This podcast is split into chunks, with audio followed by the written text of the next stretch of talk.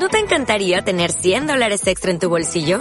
Haz que un experto bilingüe de TurboTax declare tus impuestos para el 31 de marzo y obtén 100 dólares de vuelta al instante. Porque no importa cuáles hayan sido tus logros del año pasado, TurboTax hace que cuenten. Obtén 100 dólares de vuelta y tus impuestos con 100% de precisión. Solo con Intuit TurboTax. Debes declarar para el 31 de marzo. Crédito solo aplicable al costo de la presentación federal con TurboTax Full Service. Oferta sujeta a cambios o cancelación en cualquier momento. Primera de Juan 3, entonces, del 1 al 10. Quiero ah, hacer la lectura con el énfasis que me gustaría darle. Dice así la palabra del Señor. Mirad cuál amor nos ha dado el Padre para que seamos llamados hijos de Dios. Por esto el mundo no nos conoce porque Él no le conoció a Él. Amados, ahora somos hijos de Dios y aún no se ha manifestado lo que hemos de ser. Pero sabemos que cuando Él se manifieste seremos semejantes a Él porque le veremos tal como Él es. Querido Señor, te damos gracias por tu palabra y te damos gracias porque tú nos permites leer tu palabra, estudiarla, predicarla y que ella pueda ser transformadora para tu iglesia. Bendícenos, Señor, en, esta, en este tiempo en el que vamos a escuchar tu, tu palabra para bendición de nuestro corazón, de nuestra vida. En el nombre de Jesús, amén y amén. Hay gente que muere viviendo y hay gente, hay otra gente que vive muriendo. Hay gente que es tan llena de, de vida que cuando la muerte llega, uno no cree que realmente podría haber pasado eso. ¿Ya se ha dado cuenta de eso? Gente llena, llena de vida. Que, que, que, le pasa algo y dice, pero ¿cómo, cómo, cómo, cómo puede ser? No es posible, no es posible que se haya muerto. No es posible. ¿Cómo, cómo pasó aquello? Pero hay otro tipo de personas que están tan llenas de muerte que a uno le cuesta encontrar vida en ellas. De hecho, cuando la muerte llega no nos sorprende. Lo lamentamos, pero con demasiada aceptación hay gente que muere viviendo y hay otra que vive muriendo. Para mí la integridad es estar lleno de vida. Quiero planteárselos de, de esta manera. La integridad es estar lleno de vida, porque cuando no actúo correctamente, cuando no respondo íntegramente a las circunstancias de la vida, es porque la oscuridad y un espíritu de muerte me ha acercado y me lleva de la mano a la desesperanza, me lleva de la mano hacia la insatisfacción, hacia la desolación, hacia la culpa, hacia el dolor, hacia el sufrimiento. Para mí la integridad es estar lleno de vida porque puedo regalar esperanza viva, porque puedo regalar amor genuino, porque puedo regalar alegría sincera, porque puedo regalar libertad generosa. Ser íntegros nos permite ser libres, o ser libres en Cristo nos permite ser, ser íntegros. Ser íntegros es vivir en la, en la luz, sin temor a mostrar caretas o personajes. Ser íntegro es vivir sin esclavitudes ah, egoístas. Ser íntegro es reconocer que no lo puedo todo. Qué bendición, qué liberador eso. Ser íntegro es percibir la vida de manera distinta. Ser íntegro es reconocer quiénes realmente somos. Qué bendición eso. Ser íntegros es corresponder con justicia lo que se me ha entregado. El apóstol Juan quería, buscaba, procuraba la integridad de cada una de las personas que eran parte de su, de, su iglesia. Y la verdad que eso es también un anhelo de mi corazón, que nosotros seamos personas íntegras. Basta de estar ocultando cosas, que podamos ser personas transparentes, llenas, llenas de la luz de Cristo para que podamos ser de, bendición para otros. Y, como lo hace Juan, lo hace rayando la cancha de lo teológico pero, también al hacerlo raya la cancha de lo moral. Por eso hoy cuando se trata de integridad, todo se centra en la, en la figura de Jesús. Hoy vamos a hablar cuando se trata de integridad. La, primera cosa que tenemos en el texto es que cuando se trata de, de integridad debemos percibirlo mejor. Versículo 1 al 3 dice, mirad cuál amor nos ha dado el Padre, la canción está en mi, en mi cabeza. Bueno, mirad cuál amor nos ha dado el Padre para que seamos llamados hijos de Dios. Después, más adelante, versículo 2 dice, ahora somos hijos de Dios, pero no se nos ha manifestado lo que hemos de ser, pero un día sabemos que cuando Él se manifieste seremos semejantes a Él. Vamos a ver cómo explicamos esta parte. Qué preciosa orden nos da Juan aquí. Es una, es una hermosa orden. Cuando yo me topé al principio de esta semana con esta orden, dice, qué linda orden. Vean, fíjense, fíjense, dice, dense cuenta, paren un momento para observar las manifestaciones del amor del Padre en su vida. Nosotros en medio del trajín, en medio de lo que se viene marzo, en medio de, estas, de, las mil cosas que tenemos para, para hacer, es muy interesante cómo la orden del apóstol Juan trae a nuestra vida cierto descanso y cierta expectativa y cierta esperanza. Dice, paren por un momento y observen el amor maravilloso de Dios Padre con, con, ustedes. Nosotros necesitamos percibir más, nosotros necesitamos, hay momentos en nuestra vida que debemos parar un momento para admirarnos del maravilloso amor de nuestro buen Padre.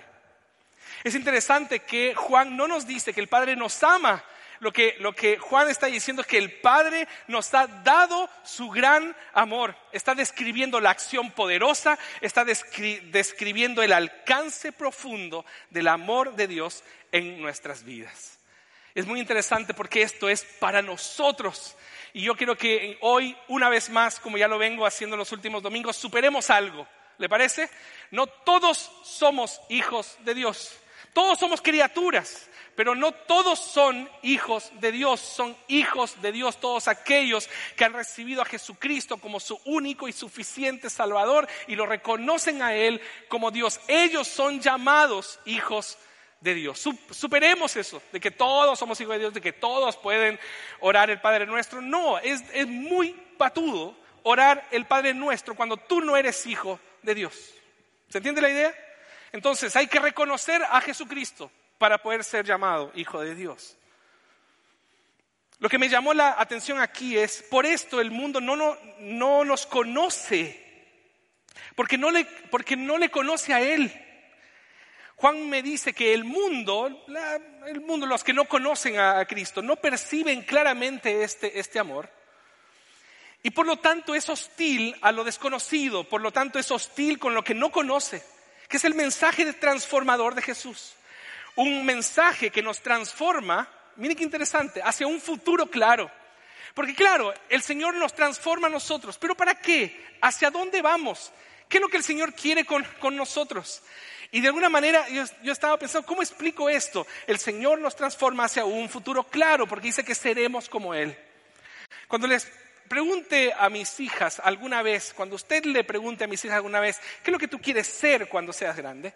Ella le va a dar, ellas, las dos, les van a dar alternativas y son dentista, científica o experta en manualidades. Mm, yo digo, mm, ¿a quién se parece dentista, científica y experta en manualidades? ¿Por qué no dijo profesor, pastor o teólogo? Dijo dentista, científica o experta en manualidades. Porque quieren ser como quién? Como la mamá. ¿Ya? Entonces quiero, quiero plantearles esta, esta, esta idea. Ellas, mis hijas, se proyectan según lo que, lo que, lo que conocen. Ellas se proyectan según lo que aman. No me aman mucho parece, pero ellas se proyectan porque dice, yo ya sé lo que, lo, lo que conozco. Yo sé a quién conozco. Yo, sé a quién admiro. Yo sé a quién amo. Por lo tanto, yo ahora sé lo que yo quiero. ¿Se entiende la idea? Quiero plantearles esto. Lo que ahora yo soy en Jesús llegará a ser una realidad plena en el futuro. El tema es, yo quiero ser como Él. Porque es lo que yo conozco, es lo que yo admiro y es lo que yo amo. Yo quiero ser como Él. Y dice que en esta identidad que nosotros vamos armando en nuestra vida hay un futuro claro. Dice que seremos como, como Él. Entonces nuestra identidad en, el futuro debe ser percibida y proyectada en torno a la figura de Jesús. Por, eso los primeros sermones rayaban la cancha en lo teológico. ¿Quién es Jesús finalmente para nosotros? ¿Quién es Jesús finalmente para ti? Lo que somos entonces ahora en Jesús llegará a ser una realidad plena y segura en el futuro, porque seremos como Él es. Entonces, ¿cómo nosotros podemos enfrentar el futuro? Hemos recibido la promesa de una completa restauración y podemos ahora vivir en la esperanza de que Dios cumplirá efectivamente su promesa en nuestras vidas. Y esta esperanza la podemos ver en que cada día de nuestra vida, cada día de nuestra existencia, Dios va cumpliendo su promesa de, que seamos transformados a la imagen de Jesucristo. ¿Qué te ha pasado esta semana de algo bueno o algo malo? ¿Qué difícil te ha pasado esta semana? Tienes que relacionarlo con lo que Dios está haciendo en tu vida para ser transformado a la imagen de Jesús. ¿Quieres eso? Entonces, ¿por qué nos gastamos la vida? pidiéndole al Señor que simplemente solucione nuestros problemas como un fin que nos dará felicidad felicidad. La única cosa que nos va a dar felicidad a nosotros es que seamos conformados y transformados cada vez más a lo que yo deseo, a lo que yo amo, a lo, que yo conozco, que es Jesús. Por eso debemos percibirlo mejor. Tenemos que parar un momento y decir, ¿qué es lo que yo percibo de Jesús? ¿Qué área de su carácter hoy yo quiero tener? Es maravilloso cuando mis hijas tienen esa, mirada de admiración con, su mamá, cuando ella algo está haciendo y la miran y dicen, mamá, yo quiero aprender eso que tú estás haciendo. Nunca vienen a mí a decirme nada, pero a la, mamá van y le dicen, yo quiero aprender eso que tú estás haciendo. Y, ahí están, eh, Esther ama el crochet y ama los hilos y ama las manualidades y ama todas esas cosas que se gastan mucho dinero para que ella tenga, pero no importa. Pero, pero le, le, le gustan esas cosas y, ahora mis, hijas, y ahora, mis hijas también quieren eso y tienen su, bolsito con sus manualidades, con sus tejidos, porque quieren, porque aman, reconocen, porque quieren ser, admiran a su mamá y quieren ser como ella, y quieren aspectos de su vida en ellas. Entonces, ¿qué, qué es lo que nosotros queremos?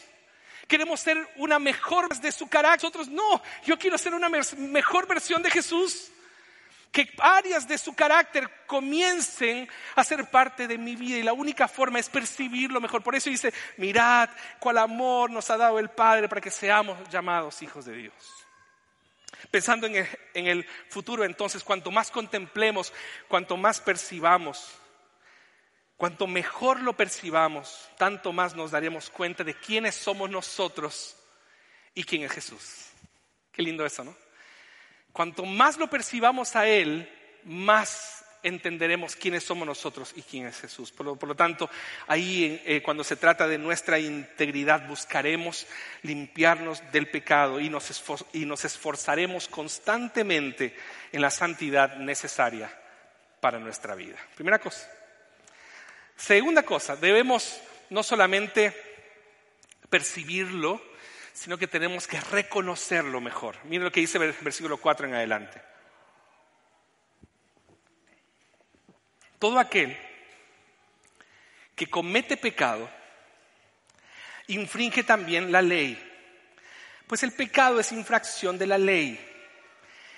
Y sabéis que Él apareció para quitar nuestros pecados y no hay pecado en Él. Todo aquel que permanece en Él no sigue pecando o no peca todo aquel que sigue pecando no le ha visto ni le ha conocido.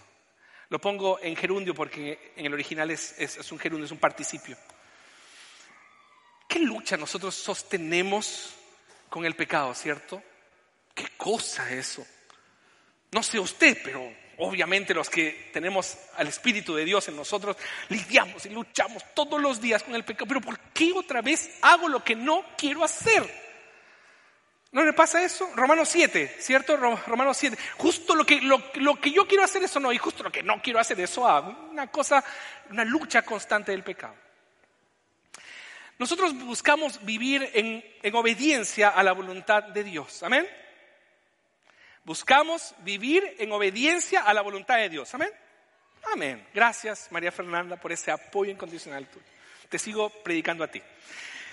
Pero sabemos que nuestras obras están manchadas por el pecado. Y aunque ya sabemos que el pecado no nos controla, o que no debería controlarnos, igual dependemos de Cristo para esto. Y por eso nosotros necesitamos reconocerlo más. Que no es lo que tú hagas o lo que dejes de hacer, no es esa conducta más perfeccionada, no es esa, esa, ese ánimo de obedecerle a Él, es hay algo que el Señor viene haciendo en nuestra vida, que nos produce un carácter mejor, una integridad más, más evidente. Quiero planteárselo de mejor manera. Es muy interesante cómo, cómo Juan aquí recuerda sus palabras. Las palabras, recuerda sus palabras en su relato del Evangelio. Porque en su Evangelio, en el Evangelio de Juan, Juan expresa las palabras de Juan el Bautista. No sé si usted se acuerda, es un texto conocidísimo, se lo voy a repetir. Juan 1.29. He aquí el Cordero de Dios que quita el pecado del mundo. ¿Lo recuerdo, no? He aquí el Cordero de Dios que quita el pecado del mundo. ¿De quién estaba hablando? Está hablando de Jesús. Entonces lo interesante que me presenta el texto es que nos pide reconocerlo como Juan el Bautista. Y nos pide a nosotros reconocerlo como Juan el Bautista. Como Juan el Bautista reconoció que alguien importante venía detrás de él, nosotros también debemos anunciar lo que hemos reconocido. Y lo que hemos reconocido es que Jesús vino a quitarme el pecado, vino a quitarme el poder y la fuerza del pecado en mi vida. Es muy interesante eso. Yo tengo que declararlo. Si algo quiere declarar, si algo quiere decretar, decrete eso. Jesús vino a quitarme, a quitarme la fuerza, el poder del pecado en mi vida, el control que el pecado tiene en mi vida. Es una declaración poderosa, es una declaración universal, es una declaración en la que no hay ley frente, frente a eso. Quiero ser un poco más explícito todavía. Si nos ha quitado el poder que tenía el pecado sobre nosotros, deberíamos entonces oponernos al pecado con todas nuestras fuerzas y luchar por nuestra santidad. Con todas nuestras fuerzas. Si algo quiere reclamar usted hoy, si algo quiere reclamar de verdad, reclame santidad para su vida. Reclame obediencia para su vida reclame carácter íntegro para su vida. Mire cuánto lo necesitamos. En una sociedad como la que nosotros estamos, en una sociedad enferma, necesitamos gente con más carácter, gente más íntegra. Reclámelo. Si algo quiere reclamarle a la vida, reclame eso, reclame más santidad. Y la única forma es con Jesús. Porque precisamente ese es uno de los rasgos más, más distintivos de ser un hijo de Dios. Ser libre del control del pecado. Ser libre del control que el pecado tiene de nuestra vida. Para esto debemos reconocer, ¿qué es lo que debemos reconocer? ¿Qué nos quita el pecado? ¿Dónde y cómo? Reconocer la obra de Cristo de forma más clara y profunda. Cuando ocasionalmente caemos en pecado, ¿Qué es lo que ya aprendimos? Que si confesamos nuestros pecados confiando en la obra de Cristo, Él perdona y nos purifica de toda maldad. Pero esos pecados, como ya les dije, son, deberían ser accidentes. Porque todo pecado planificado, premeditado, solo muestra la tibieza o la debilidad de la fuerza de, Cristo en tu vida. Deberían ser accidentes. El texto dice, todo aquel que peca no le ha visto. Mire qué linda experiencia. El que, el, que el, que, sigue pecando, quiero decir, premeditadamente, insistentemente, constantemente, dice, no le ha visto ni le ha conocido. Entonces quiero plantearle esto. Si el, si el cristiano vive una vida de pecado, su reclamo de ser hijo de Dios carece de significado. Porque se trata de reconocerlo el que no le ha visto en el sentido espiritual, es decir, el que no ha creído en Él, vive en pecado porque no le ha reconocido espiritualmente. yo me arriesgo una, yo, yo arriesgo demanda con lo que yo voy a decir. Pero en el, mundo presbiteriano, a mí me complica algo. A mí me, me complica la liviandad, la relativización de ciertos problemas de carácter. Yo no tengo problema con, con la bebida alcohólica. No tengo problema con el baile, no tengo problema con ciertas cosas que, el, que nos caracterizarían como parte del mundo evangélico. Pero yo creo que no hay un reconocimiento de quiénes somos nosotros y dónde están nuestras debilidades. Entonces, esta, esta idea de que por algunos, algunas personas que piensan que porque somos presbiterianos tenemos derecho a tomar todo lo que, lo que, lo que queramos, creo que hay que darle una vuelta a eso. Porque tienes que identificar cuál es tu problema de carácter. ¿Cuáles son tus debilidades? Si tú tienes una caída con el tema del alcohol, no tomes. Reclama santidad y reclama eh, eh, integridad y reclama rectitud para tu vida. Y no todos podemos manejarlo. Yo siempre digo que si yo no hubiera sido comprado con la sangre de Cristo, yo sería curado. Porque me gusta, me gusta el mojito, me gusta la caipiriña, me gusta. Y no me contento con uno, no me contento con uno, está, es rico. Yo no se deja llevar, ¿por qué? Por lo dulcecito. ¿Es verdad o no? No sé, eh, no pasa nada. Y yo sé, yo tengo que reclamar rectitud para mi vida en esos momentos. Me tomo un poquito, porque el apóstol Pablo también lo dijo, para el estómago. Ahí le damos. Y nada más. Por favor. Y nada más. Tal vez tú puedes aguantar otro más. Pero yo no aguanto otro más. Si hago otro más, ya siento... Uh. Entonces estoy perdiendo la capacidad de tener dominio propio. Es una cuestión práctica. Ojo, no es un tema de conducta. Es anhelar ser como Jesús. No es un tema de ser una mejor versión, una mejor versión de Caleb. Es la posibilidad de ser un poco más como Jesús, ese temple que él tenía, ese carácter que él tenía, de, saber cuándo avanzar y saber cuándo parar. Es genial tener esa integridad en la vida. Es maravilloso. Es liberador. Es liberador. Entonces quiero invitarlo a usted a reconocer a Jesús Nuestros pecados pueden ser quitados solamente por medio de la muerte expiatoria de Jesús. Entonces Cristo no solamente paga el castigo del, pecado, sino que acepta al pecador, adoptándolo en su familia. Y si nos adopta como su familia, como hijo de Dios, yo quiero ser como mi papá. Yo quiero ser como mi hermano, a quien admiro. Yo quiero ser como Jesús, mi Dios y mi Salvador. Cuando se trata de integridad no basta parecer bueno. Está fácil eso. Está fácil parecer bueno, pues chicos. Está fácil. No es tan difícil en medio de una sociedad de corrupción y de personajes y de caretas. Está fácil parecer bueno. Es solo mírese alrededor. Mírese alrededor. miremos un poco alrededor. Está fácil. Hay gente muy bacán aquí, muy bacán. Gente muy buena aquí. Pero no se trata de eso. Debemos reconocer que solo por la obra de Cristo somos capaces de vivir en obediencia. Solo por la obra de Cristo. Es, entonces, la idea es portarse bien, no, la idea es acercarse a Cristo, acercarse a Él, abrazarlo, conocerlo más, porque yo quiero ese aspecto de su carácter que aprendí esta semana. Yo quiero ese aspecto de su personalidad que, aprendí en mi devocional. Yo quiero ese aspecto de su personalidad, de su carácter, de su integridad que aprendí en mi grupo con vida. Yo quiero un aspecto completo de Jesús en mi vida, porque es la única forma de vivir en integridad. Por último, debemos corresponderlo mejor. Mira lo que dice versículos 7 al 10.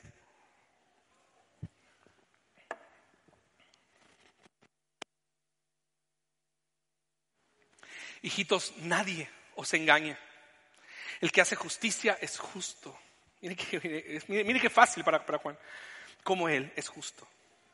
El que practica el pecado, el que sigue practicando el pecado, eso es lo que, lo, que quiere decir el texto, es del diablo. Es fuerte la cuestión, es muy fuerte. Si tú sigues practicando insistentemente y constante durante años el mismo pecado, no eres de Cristo, eres del diablo, dice. Es muy... Ahora, lo voy a decir. El que practica el, pecado es del diablo, porque el diablo peca desde el principio. Para esto apareció el Hijo de Dios, para deshacer las obras del diablo. Qué maravilla, qué linda noticia esa.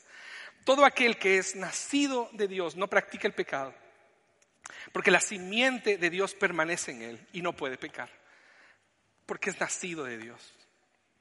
Y en esto se manifiestan los hijos de Dios y los hijos del diablo. Todo aquel que no hace justicia y que no ama a su hermano no es de Dios.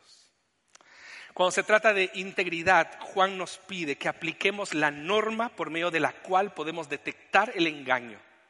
¿Y cuál es esa norma? El criterio es muy simple. El que hace justicia es justo, como Él es justo. La vida recta se origina en un corazón justo. Y la preocupación del Espíritu Santo está en la práctica constante, disimulada, minimizada y relativizada del pecado, que es por, por supuesto la misma preocupación de, Jesús cuando él decía, todo aquel que peca es esclavo del pecado. Quiero ser enfático, hermanos. La peor esclavitud es la que no nos permite ser libres para hacer lo bueno. Vivimos esclavos de nuestras lógicas egoístas y necesitamos de Jesús para ser libres de nosotros mismos. El problema no es dejar de pecar definitivamente, como si lo pudiéramos lograr, como si pudiéramos solucionar con esa intención. El, problema es que continuamos practicando el mismo pecado como si nada importante pasara. Hermanos, continuamos tocando la misma tecla, seguimos abriendo la misma puerta y eso es preocupante porque el Espíritu Santo vive en nosotros y reclama cada centímetro de nuestro ser para sí.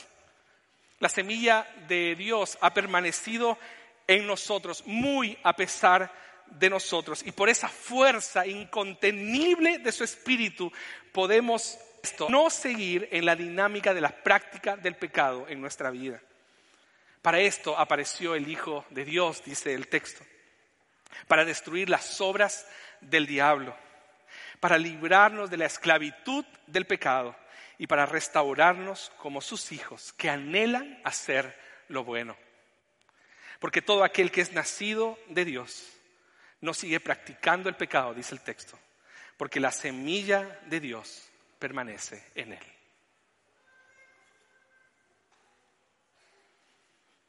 Yo creo, hermanos,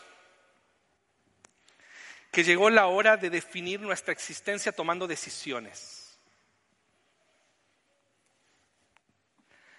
Juan solo ve absolutos aquí. Alguien, me dijo la interpretación de cómo ve a Juan y me encantó. Juan es un viejito tierno que nos hace bolsa.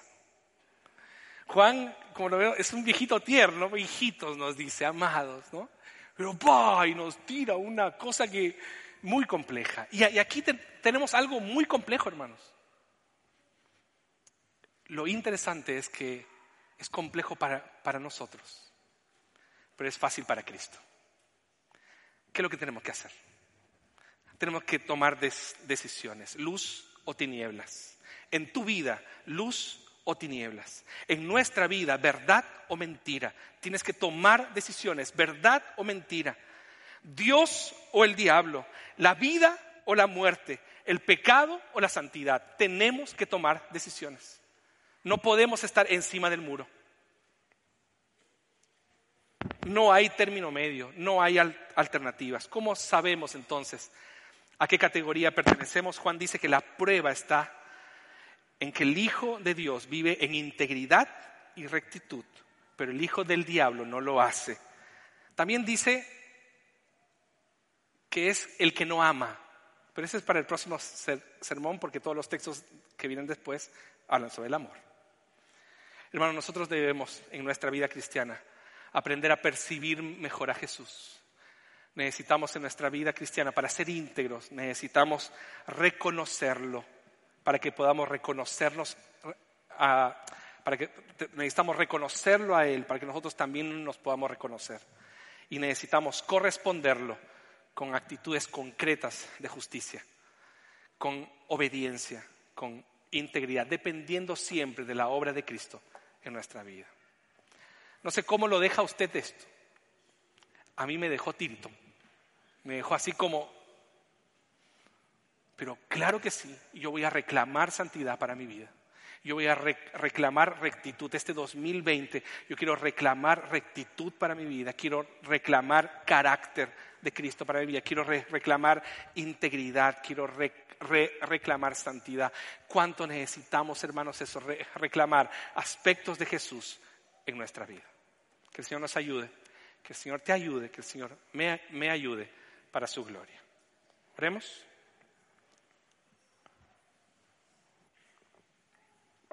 ¿Cuánto te necesitamos, Jesús? ¿Cuánto te necesitamos, Jesús? Queremos abrazarte, queremos correr a ti, queremos ver, conocer aspectos de tu carácter para que podamos, Señor, ser como tú. Ayúdanos, Señor, a que vivamos en integridad, no portándonos bien solamente, sino teniendo el carácter tuyo, reconociendo que tú nos has quitado la fuerza, el poder del pecado en nuestras vidas. Ayúdanos, Señor, a ser como tú, para tu gloria, para tu alegría, para tu felicidad y para nuestra bendición. En el nombre de Jesús. Amén.